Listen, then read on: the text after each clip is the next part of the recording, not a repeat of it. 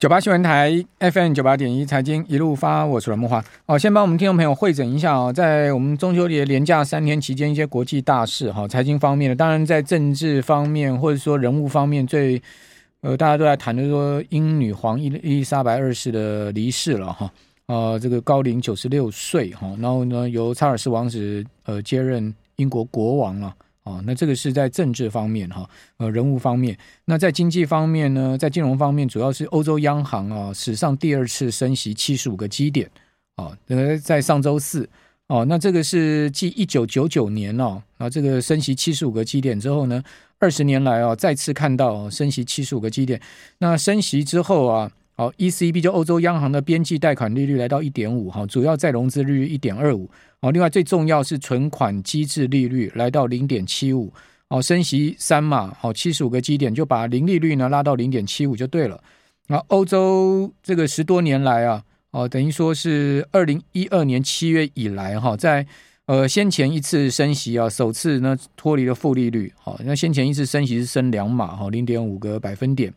哦，那此外在呃，去年十二月的时候，欧洲央行的会议哈，这个就是呃，这个 PEPP 啊，就是紧急的购债计划啊，呃，则是停止了这个新债的购买哈。那但是呢，在这次会议上面确认哈，就是说呃，这个 PEPP 的紧急购债计划哦，这个再融资的部分啊，再投资的部分，就是到期再买的部分，会持续到二零二四年。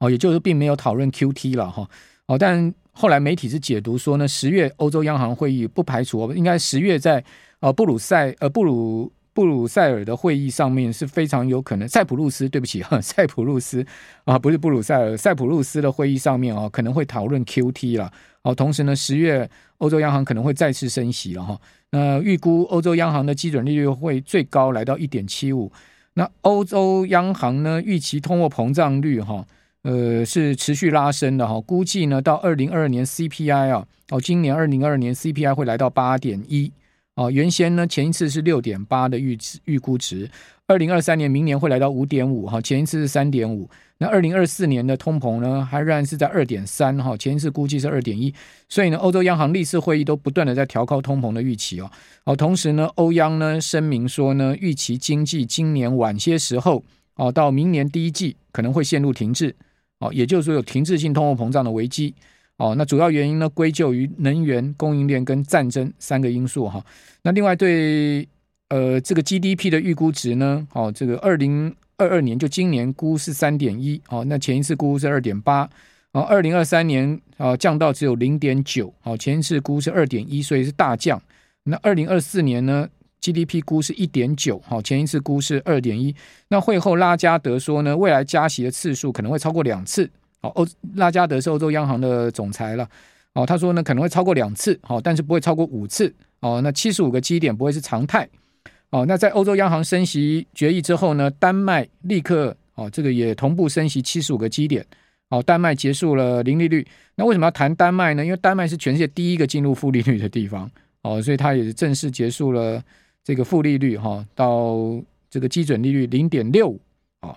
呃，那另外媒体解读说，欧洲央行的这个议息会议之后呢，市场解读说，呃，十月份再升七十五个基点的几率非常高。好，十月五号欧央呢会在塞浦路斯啊，呃，讨论 QT。好，这是一个大事哈。另外一个就是鲍尔好又重新呃说呢，历史告诫啊，我们不要过早放松。好，还有呢，美国房市啊，还有 INF 的经济学家呢看法呢等等啊这些。呃，还包括美国家庭财富净资产大幅的下滑，资金从股市撤出的一些消息，我们等一下再跟听众朋友报告了哈。哦，那不管怎么讲，哦，在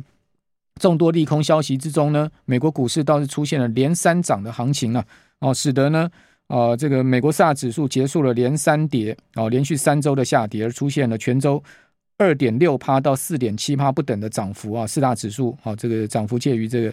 呃，区间内好，那我们今天来请教期货分析师林昌信来谈一下，好，这个最新的整个全球的宏观经济跟金融情势。昌信你好，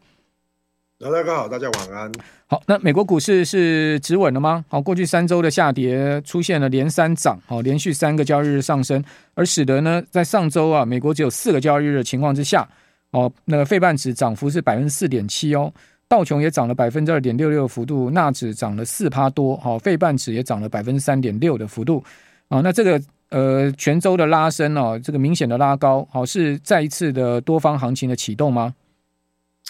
我觉得在这里哦，其实呃，短线的多空对战之下呢，这边应该是短线是多方胜啊。那我提醒大家一点，就是说包含这几天的台股呢，大家很多也是的想法也说，哇，这边留下一个倒状反转哦，但是能不能微转哦？其实中长线的空头并没有结束，只是说哦，这里为什么容易反弹？其实，在九月十三号到九月二十一号，这是一个。呃，CPI 公布到联准会要升息之前的一个所谓的所谓的空窗期，那这个空窗期呢，容易再往下去做测试。可是我认为呢，包含升息如果是三码，这些这个下跌的幅度已经 price in 了。基基本上我从欧洲央行年呃，应该说全球央行年会鲍尔的讲话哦，就已经把这个 price in 进去了。所以接下来重点是九月二十一到九月二十二，如果是升息三码之后。到下一个三码的，哎，到下一个升息日应该是十一月二号，那这又会有十月份的一个空窗期，那这个空窗期里面呢，利空相对的哈就已经没有那么多了，所以我认为现在是缺乏利空，而不是缺乏利多，利空越多越容易测试底部的话，我认为接下来主底的机会就可能会比较大，所以在这边呢，我觉得美国股市也许还没有。直接翻多，但是利空彻底，开始底部垫高的情形已经产生了。这个时候呢，投资朋友就可以开始把你认为好的股票先加入自选股，开始来观察它的状况。好，就可以偏多操作了，对不对？好，这个这个中短线偏多操作，我个人也是蛮同意的了哈。啊，不过中长线的这个熊市结构也没有那么快结束哈，这也是我们看到这个宏观环境下面的一个基本架构哈。好，那另外联总会主席鲍尔哈，这个公开谈话好，在上周五好，上周四周五的鲍尔的这个公开谈话也是呢，刚刚苍鹰讲说九月二十号、二十一号这个联邦呃联总会的这个九月会议之前的最后一次重要官员的谈话，因为之后上周五就进入缄默期了嘛，哈，就没有官员可以再出来放话了哈。那鲍尔是重申什么？他说重申了。好，历史告诫我们不要过早放松了，所以呢，再次的持续鹰派的论点哈。那同时，呃，昭告这个全球呢，联总会会坚定的升息下去哈。那市场现在估计联总会九月升息的几率是百分之八十哈，是七呃三码七十五个基点哦。那通货膨胀呢？呃，这个鲍尔的说法是说，通膨超出目标越久哈，人们会。呃，会会把这个更高的通膨融入经济的决策之中，好，也就是说，联总会现在就是说一直要去扑灭这个通膨预期心理的意思，就对了哈。好，那这个有没有呃可能通膨出现转折呢？昌兴，你的看法？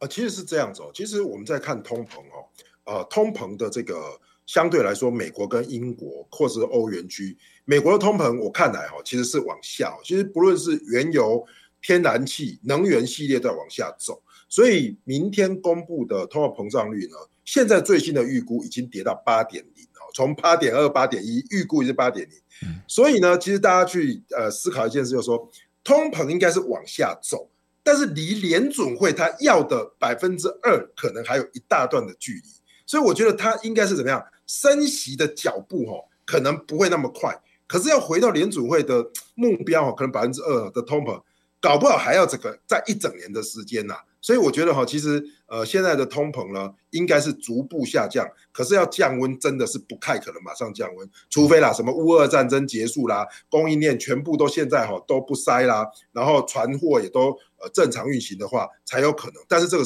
我觉得要时间，而不会马上掉下来。好。呃，所以说为什么联总会可能会明年一整年都维持在四趴的一个上下的利率哈？那降息的几率是越来越低的一个主要原因。刚刚昌兴也有讲了哈，这个通膨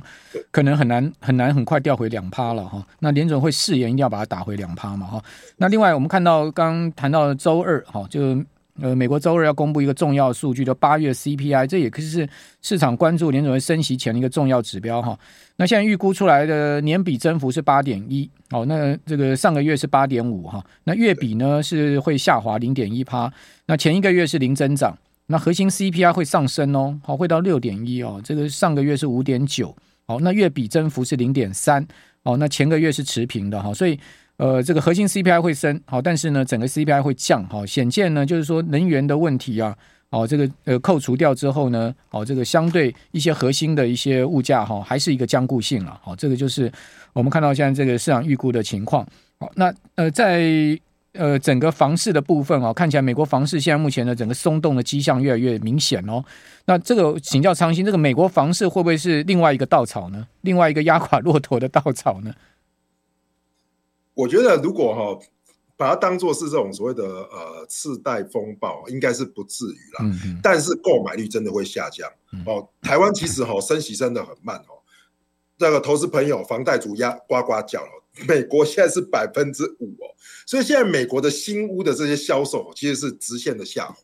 所以这个我觉得也刚好哈是压抑美国的通膨。所以现在就刚好是说去年涨多的现在在回档。所以相对的哈，比如说像美国这些房地产的。应该是今年度哈，相对的来说是开始往下回头。那反过来，刚才这个阮大哥也提到，什么东西是还有成长性的？可能是消服务性的。服务性的这些提供的啦，或者出去玩呐、啊、旅游啦，这些运动机能的，可能往了反而往上走，所以一消一涨之间，休息一下，谢谢。九八新闻台 FM 九八点一财经一路发，我是阮木华。看起来这个欧美股市还要涨哦，哦，这个欧股上周其实也是小涨收盘了，这个全欧六百指数是小涨哈，不像美股涨那么多了哈。不过全周也是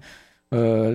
这个累计是收涨的哈，那德国现在涨了有一点六趴哦，大涨一点六趴，英国涨了一点三趴，法国呢也涨了一点二六趴，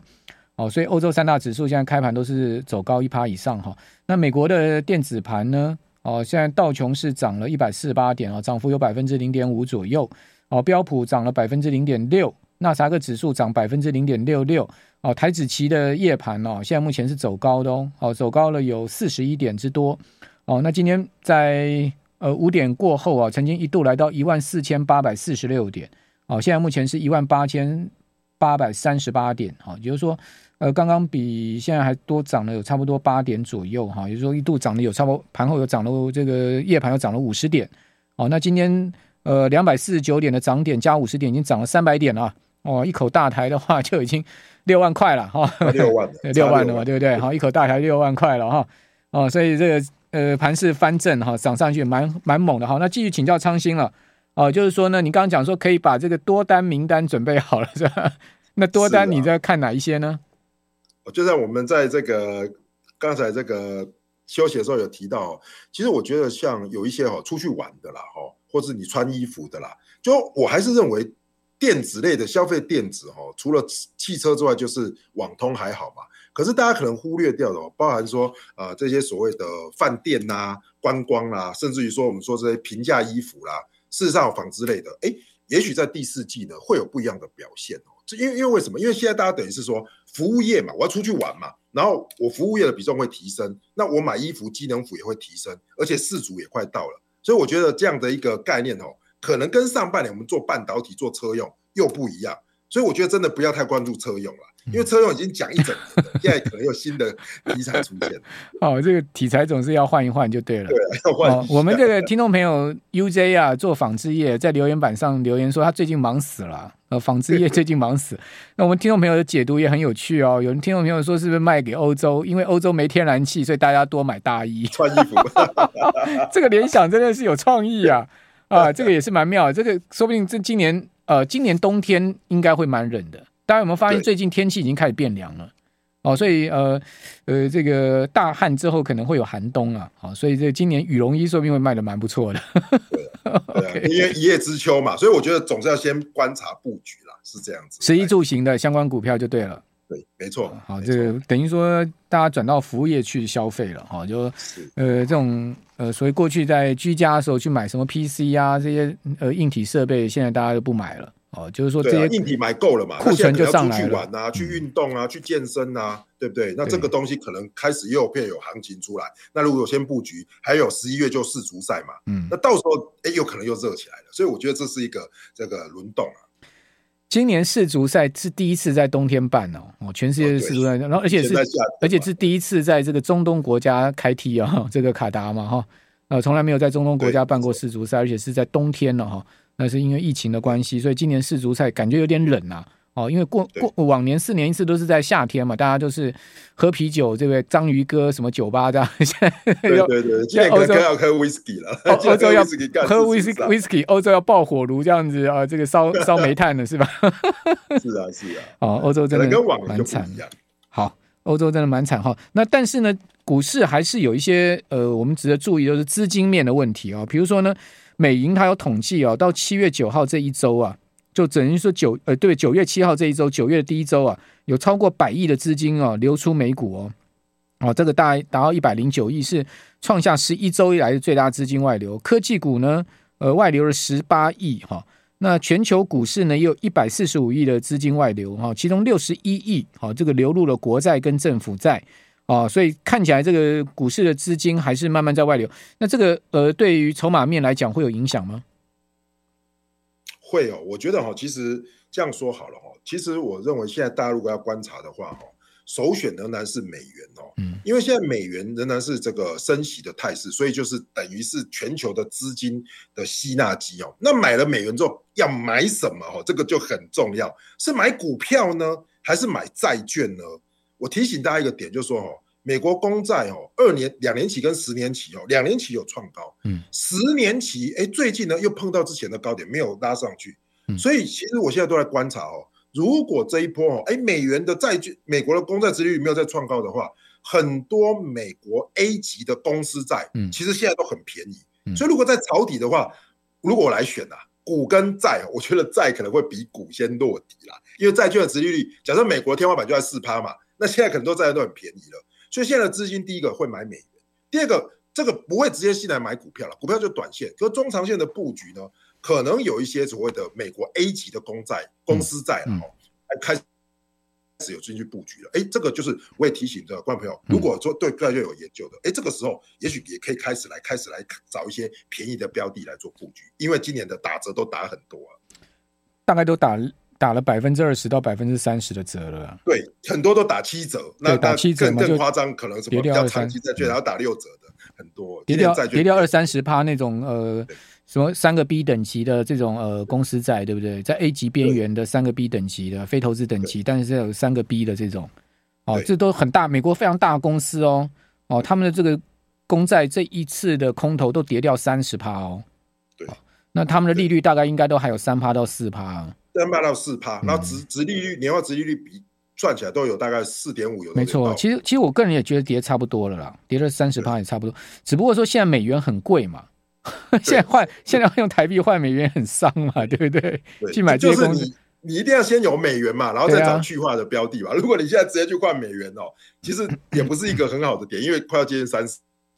对啊，其实我觉得昌兴刚这个要看你多少。昌兴这个建议也是蛮不错的，就是说虽然。如果说你各位手上有美金，你也不知道这个要买什么的话，你倒不如去买一些这个呃，在投非投资 A 级的 A 级或者是或 BBB 的债券，对，或者非投资等级 BBB 这种债券。好，大概他我知道他这些这些美国这些大公司大概都还有三到四趴利率啦，年息啦。然后呢，那那个从从去年到现在，大家应该都跌掉三十趴了。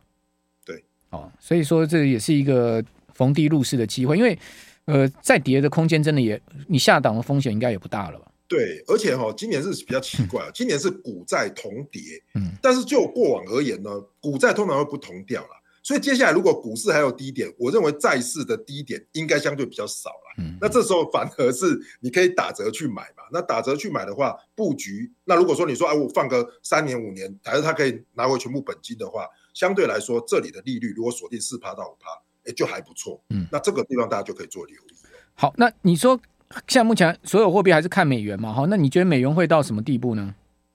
其实最近哦，美元开始有一点上上不去。为什么？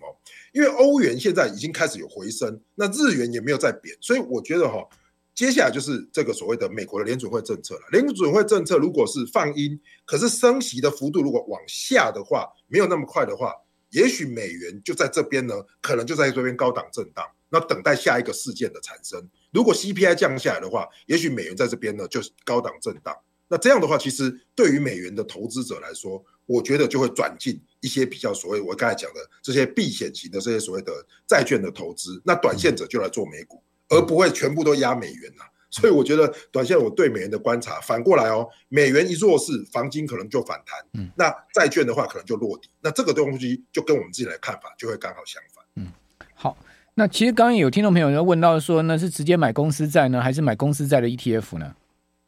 我觉得都可以。如果就简单一点，台湾也有一些美国 A 级公司债的 ETF，台股就可以交易了，你用台币就直接买。那每年我算过，年化报酬率大概百分之四左右，而且还季配型。嗯、那这个东西其实就简单，你就不用换美元了，你就直接买 台湾的这些 ETF，那就打 A 级的。我建议是 A 级的公司债。不不，你你没换美元，但那个 ETF 发行的这个投信，它还是要去换美元的。对了，它就是虚换的，中间你还是会有汇差的成本，它只是没有错，没没还是一样反映在净值上面。这些债券 ETF，我这两天看、嗯、台湾的债券 ETF，就是美国的债券 ETF，都回到之前相对的低点。哦，这真的，这时候真的是跌三十趴，因为我自己个人就有。我的那一档都赔三十趴，对不对？但我没有卖，我反正反正我那个是二十年的，我给它放在那边嘛。